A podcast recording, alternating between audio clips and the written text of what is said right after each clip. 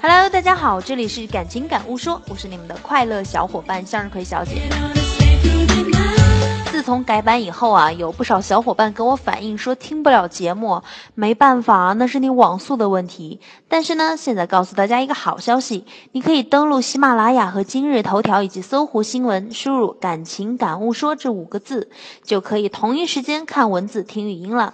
向日葵小姐的目标是没有蛀牙，开玩笑的，我的目标是什么时候有人给我的节目冠名就好了。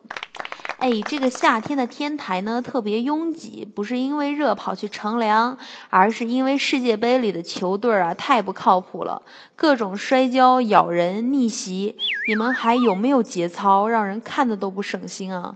上回一个新闻上还说，新郎把准备结婚的钱都搭进去了，新娘要跟他分手。哥们儿，你跳不？不跳闪开，不要挡住后面的人的路哟。哎，我还看到一个帖子，当时我就震惊了。说一个女生微信上聊一男网友，男孩约女孩见面，见面后男孩以不舒服为由就到宾馆开房，你们懂的。他们在床上看各种娱乐节目，女孩直到凌晨还特别精神，然后男孩就趁女孩不注意啊，嗯，在她水里下了大量的迷药，然后趁这个女生昏迷不醒。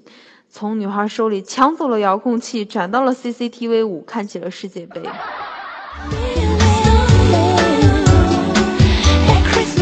这个帖子看完实在是太神奇了，呃，小伙子，你这么逗逼，你妈知道吗？世界杯即将进入大决战时刻，在这里，向日葵小姐奉劝各位球迷啊，看球可以，但是不要太影响工作和身体。赌球也可以，小赌怡情，大赌伤身。好了，希望您继续关注感情感悟说。祝各位今晚愉快。